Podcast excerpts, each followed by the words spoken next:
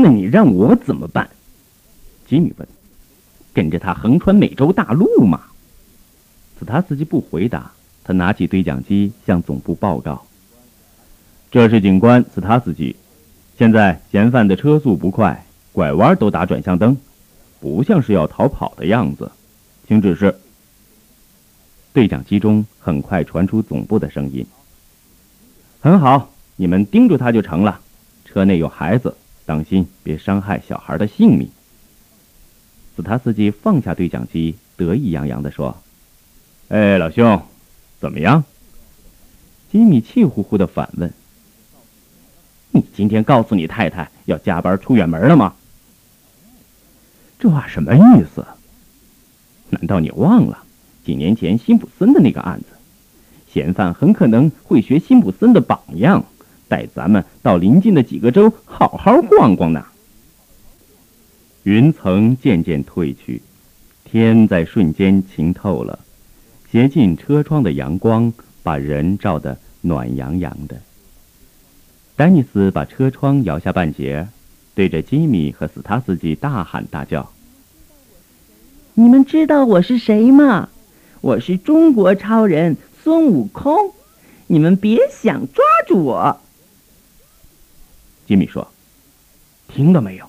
那孩子好像在求救。斯塔斯基嗤之以鼻：“ 你见过一个求救的孩子嬉皮笑脸的对你做鬼脸吗？他明明在挑逗咱们。我听见他说，他是什么超人。”在加瓜车引导下的警车车队，沿着盘亘的高架桥蜿蜒而行。许大同不由得在脑中闪过种种好莱坞镜头中的景象。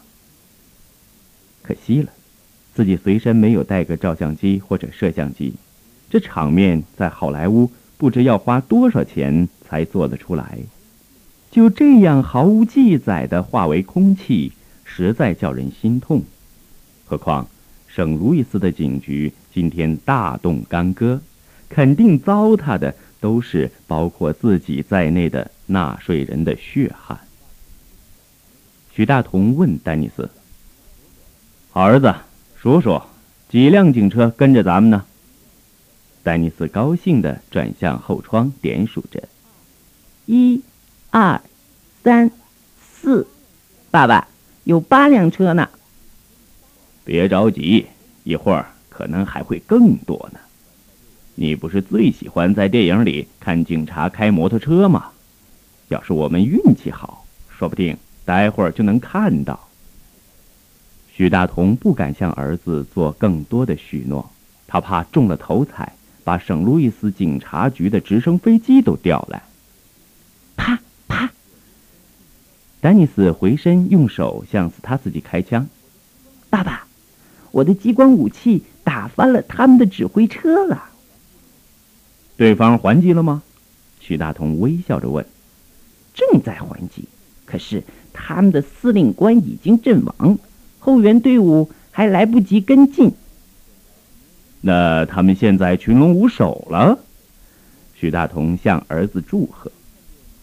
斯塔斯基看见丹尼斯气势汹汹的样子，冲吉米说：“嫌犯的车里有人在对我开枪。”吉米撇撇嘴。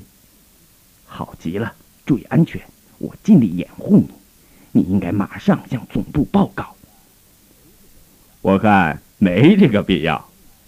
斯塔斯基一边用手做手枪向丹尼斯啪啪还击，一边说：“虽然对方的火力很猛，但我认为不会对我构成真正的威胁。”简宁是在下午一点二十二分得到儿童福利局的通知。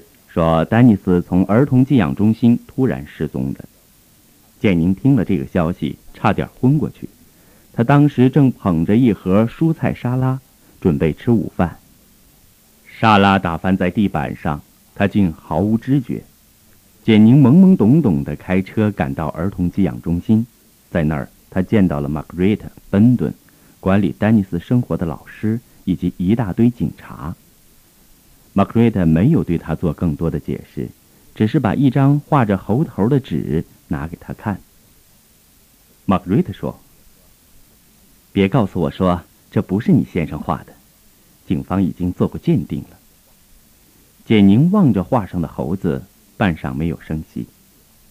他当然第一眼就辨出了画上的笔触属于丈夫，而这只猴子简直就带着许大同的灵性。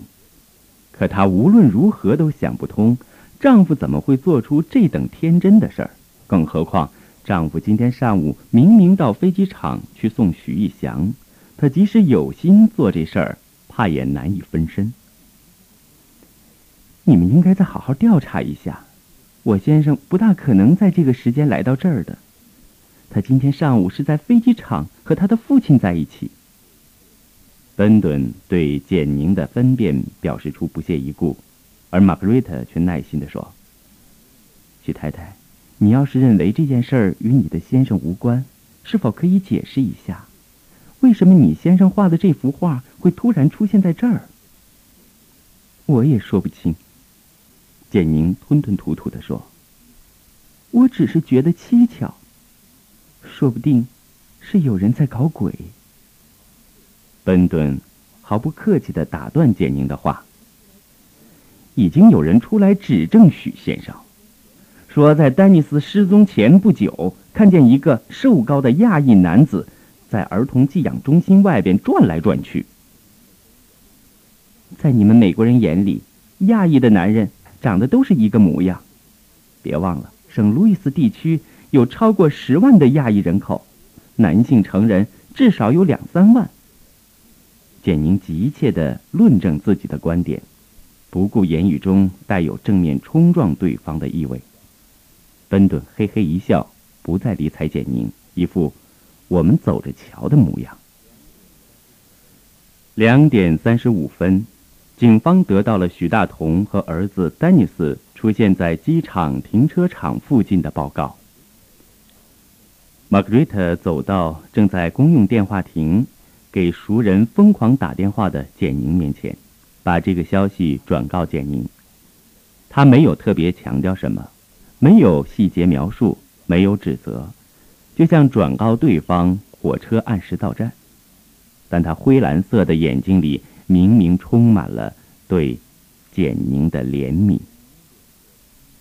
简宁脸色苍白的避开了玛格瑞特的目光，他手脚冰凉的站在那儿。心好像坠入了千古不化的冰川，完全没有了任何知觉。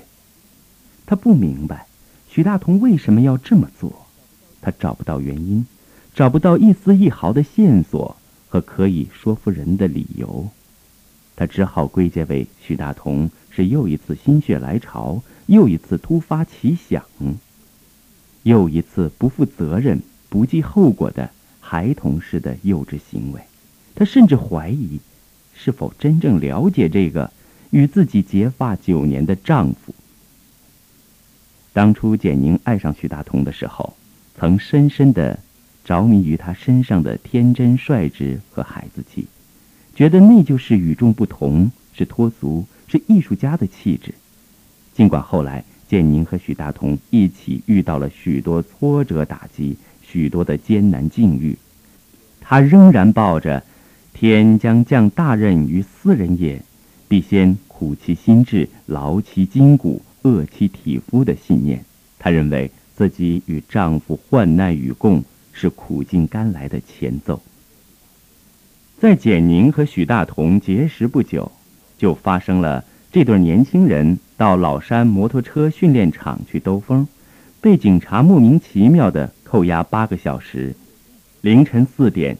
没有任何解释的被驱除派出所。清晨七点一刻，两个蓬头垢面、腿脚酸痛的人坐在西单路口，笑眯眯地吃着生煎包子、赤豆粥的时间。简宁的父母亲以过来人的口吻向自己的掌上明珠发出过最实际的警告，而简宁把这种警告当作是人衰老之后。缺乏浪漫情调和想象力的标志。他们年轻，而父母老了；他们还有许多本钱去浪费，而父母却捉襟见肘了。比较之下，他对这种警告感到欢喜和骄傲。这也是他到了美国后，跟随许大同，开着一辆八百美元买的老福特，叮叮当当从旧金山飘到纽约，又从纽约飘到圣路易斯的曲曲折折中间勇气不竭的原因。她一直以为她是勇敢的，即使不如丈夫，起码敢于和丈夫站在一起；即使不能够完全理解丈夫，起码敢于信任丈夫。可今天的事儿，却把简宁的信念彻底摧毁。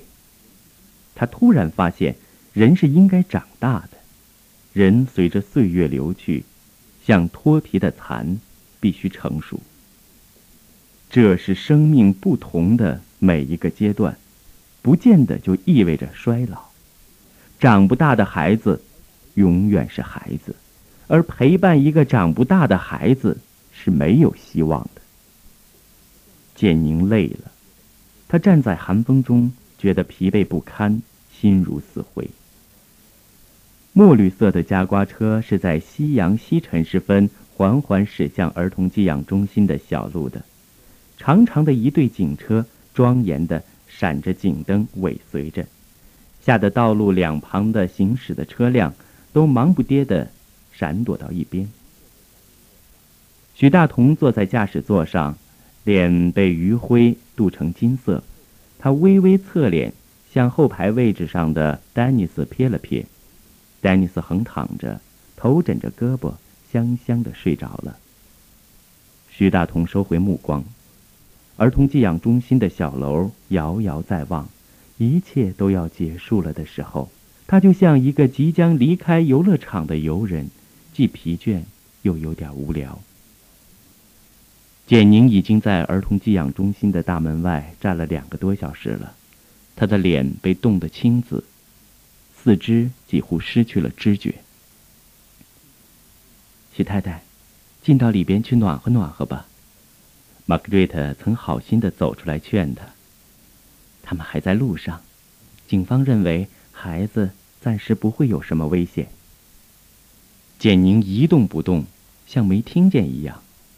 他已经没有评判玛格瑞特的话的能力。他不相信警方的话，甚至他觉得危险正来自于那一些荷枪实弹的警察，他们正在追捕自己的丈夫和儿子。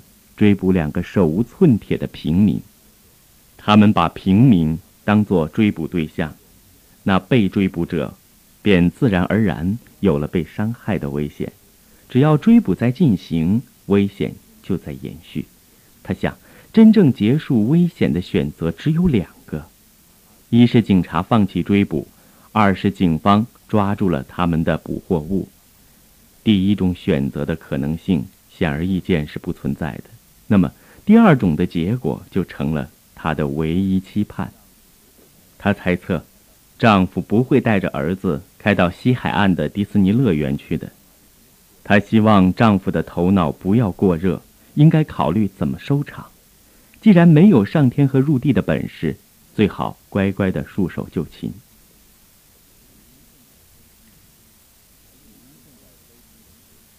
您现在收听的是。白彦斌播讲的长篇小说《刮痧》。时间越早，罪过或许可以减轻一些。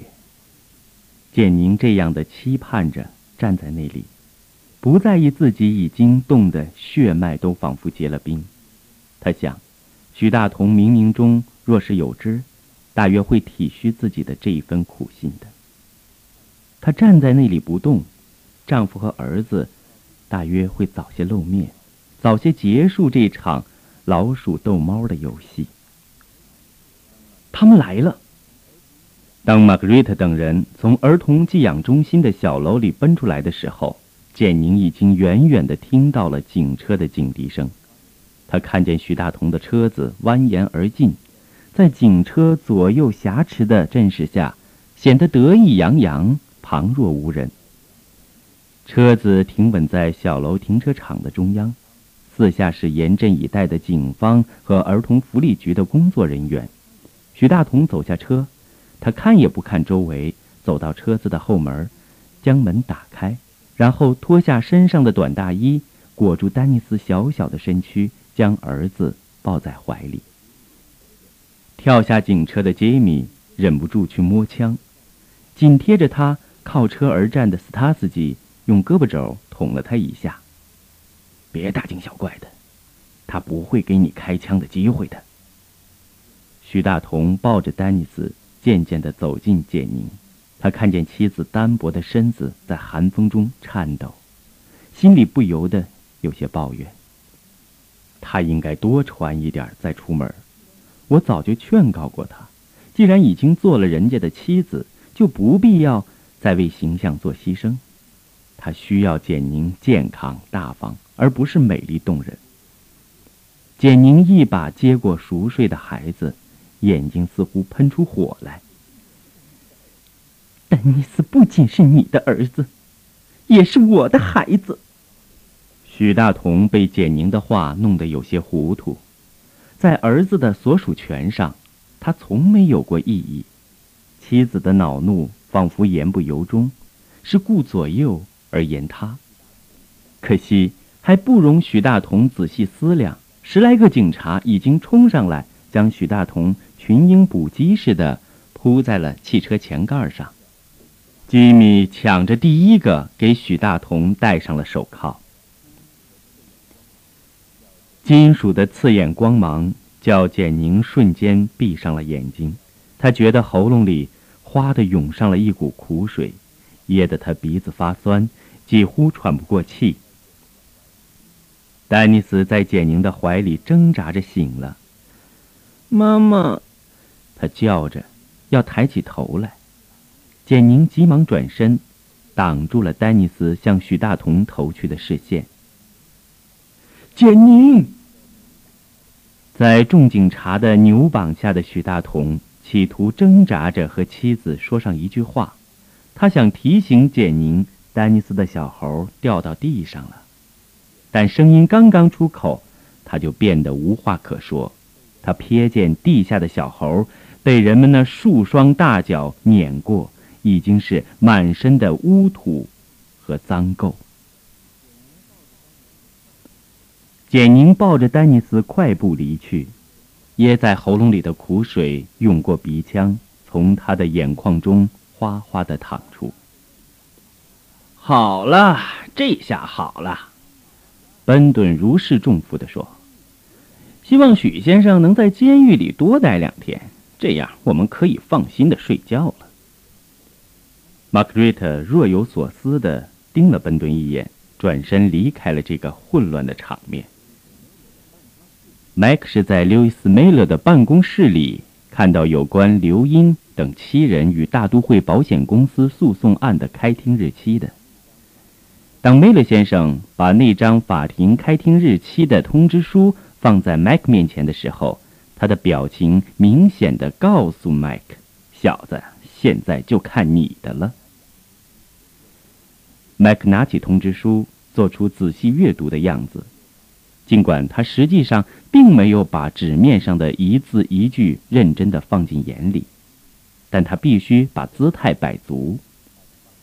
过了大约五分钟，麦克放下文件，清了清嗓子说：“他们既然不肯罢休，就让他们在法庭上彻底的死心也好。”梅勒先生不满地皱着眉头。你原来不是说有把握让他们都撤诉吗？我可是拍着胸脯向公司保证，这件事不会真的闹到法庭上去的。麦克不由得委屈的表示：“梅勒先生，你应当知道我是尽了力的，谁能料到他们中间有些人那么死硬？”刘易斯·梅勒才不在乎麦克是否委屈，他甚至认为。事情既然是麦克捅破的天，当然应当用麦克的肩膀去扛。那你就好好的做准备吧，公司的律师会找你谈的。梅勒先生耷拉着脸说。麦克只好无奈的点头，退出老板的办公室。当麦克几乎走出梅勒先生办公室的门口的时候，梅勒先生忽然又开口了：“麦克，你最好明白这件事儿并非仅仅关系到你我。要不是我保你，按总公司的意思，早就让你另谋出路了。所以，如果在第一次开庭时你出现任何疏忽，可不要怪我无情。其实，就算你离开了这儿。”大都会保险公司也不会忘记你的。麦克一声不响地关上了路易斯·梅勒的门，他觉得自己的后背冷飕飕的，一个劲儿的过风。自己在圣路易斯苦心经营这么多年，如今在共和党的竞选委员会里，只要提起亚裔代表，必然有人想到自己的名字。连常驻华盛顿的参议员当中。也有好几位和自己吃过饭，拍着肩膀照过相，甚至他们还不经意地谈起过，或许有一天让 Mac 到他们的办公室里干一份专门协调少数民族选民工作的可能性。这当然有艾瑞克金这个名字的作用，但更重要的还是 Mac 自己的拼打。试想一下，一个黄皮肤的外国人的面孔。要做到这一步，不付出血本是不行的。Mac 现在已经把大都会保险的这份职业看作自己未来前程的一个过渡，他必须保证这个过渡不节外生枝，少则半年，多则一年。Mac 对自己许诺，自己的名字会离开大都会保险公司的工资册。进入某参议员班底的花名单的，他开始经常憧憬着这一幅美好的图景。然而，在他心醉神迷之际，却被这个诉讼案的闷棍打醒了。公司的律师会跟自己谈什么呢？他们会最实际的对待自己，或是让自己出击去抵挡射向公司的子弹，或是把自己当垃圾抛出去。以证明大都会保险公司是铁面无私、可以信赖的。麦克绝不能把自己交给他们，没有人会真心出来保护自己，只有麦克自己。麦克只好孤军奋战了，自己为自己杀出一条血路来。一个多星期前，麦克拉着珍妮回了一趟娘家，尽管珍妮不情愿。麦克还是使尽全身的本事，叫珍妮在最后一刻向他妥协了。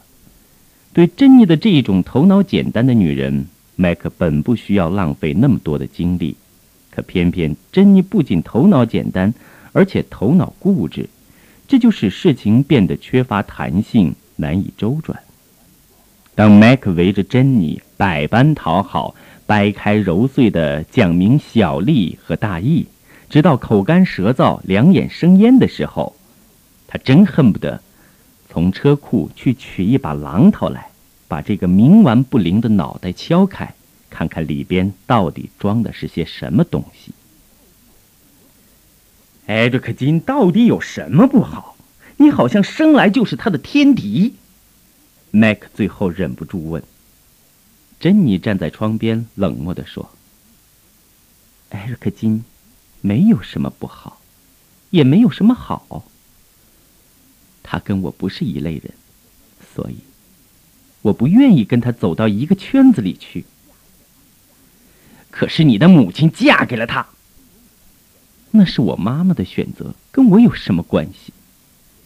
麦克瞪着珍妮的脸，他现在已经不是想用榔头把这个脑袋敲开，而是想用压路机。把这个空有和他一样的皮囊，而思想却像个怪物的家伙碾成泥浆。珍妮，你得帮帮我。麦克的声音忽然软了下来，他捧着头，颓然地坐在床边，沮丧地说：“你要是不肯帮我，我就完了。”珍妮被丈夫的这一种突如其来的变化弄糊涂了。丈夫的语气好像大祸临头，她不由得有些发慌，慢慢走过去，抚摸着丈夫的臂膀。怎么了，麦克？出什么事儿了？你知道，大都会保险公司正面临一场诉讼案，因为其中有一些事儿牵扯到我的客户，所以，我不得不作为主要证人出庭。在大都会做事儿，这类麻烦是免不了的。在法庭上，你实话实说就好了。哪有那么简单？麦克攥着珍妮的手。大都会保险公司从来都爱惜自己的羽毛，上法庭诉讼，使总公司的大老板们感到很没有面子。他们一定会找一个替罪羊向公众做交代。这个替罪羊，弄不好，就得我来当。珍妮愣住了。对于圣路易斯有人要起诉大都会保险公司的事儿，他早有耳闻。麦克处于事件漩涡之中，也是被他隐隐约约猜测到的。他曾为麦克担心过，但绝没有想到事态会变得那么严重。